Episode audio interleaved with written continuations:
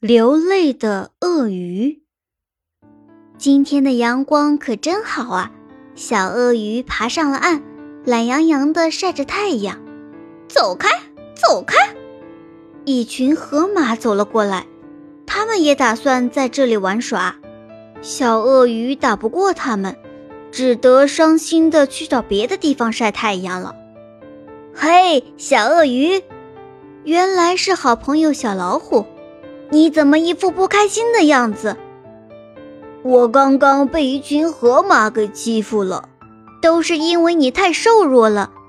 小老虎将自己刚得到的肉分给小鳄鱼一块儿，你要吃的壮壮的，才不会被欺负。谢谢你，小鳄鱼狼吞虎咽的吃完了那块肉。哎呀，小鳄鱼，你怎么哭了呀？是不是被欺负了，还在伤心呢？呃，不是，不是，小鳄鱼毫不在乎地说：“我每次在岸上吃饭时都会流眼泪啦。为什么会这样呢？你是不是生病了？”小老虎着急地绕着小鳄鱼看了一圈，也没看出什么毛病。小鳄鱼见小老虎这么着急，也慌了起来。他们连忙到森林公园去找啄木鸟医生看病。啄木鸟听后哈哈大笑：“小鳄鱼，你没病。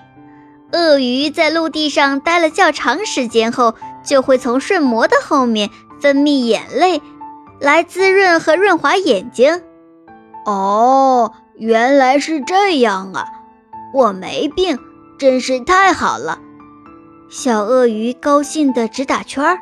小老虎听后感叹道：“大自然赋予了我们的能力，真是太神奇了。”科学小知识：鳄鱼真的会流眼泪，只不过那并不是因为它伤心。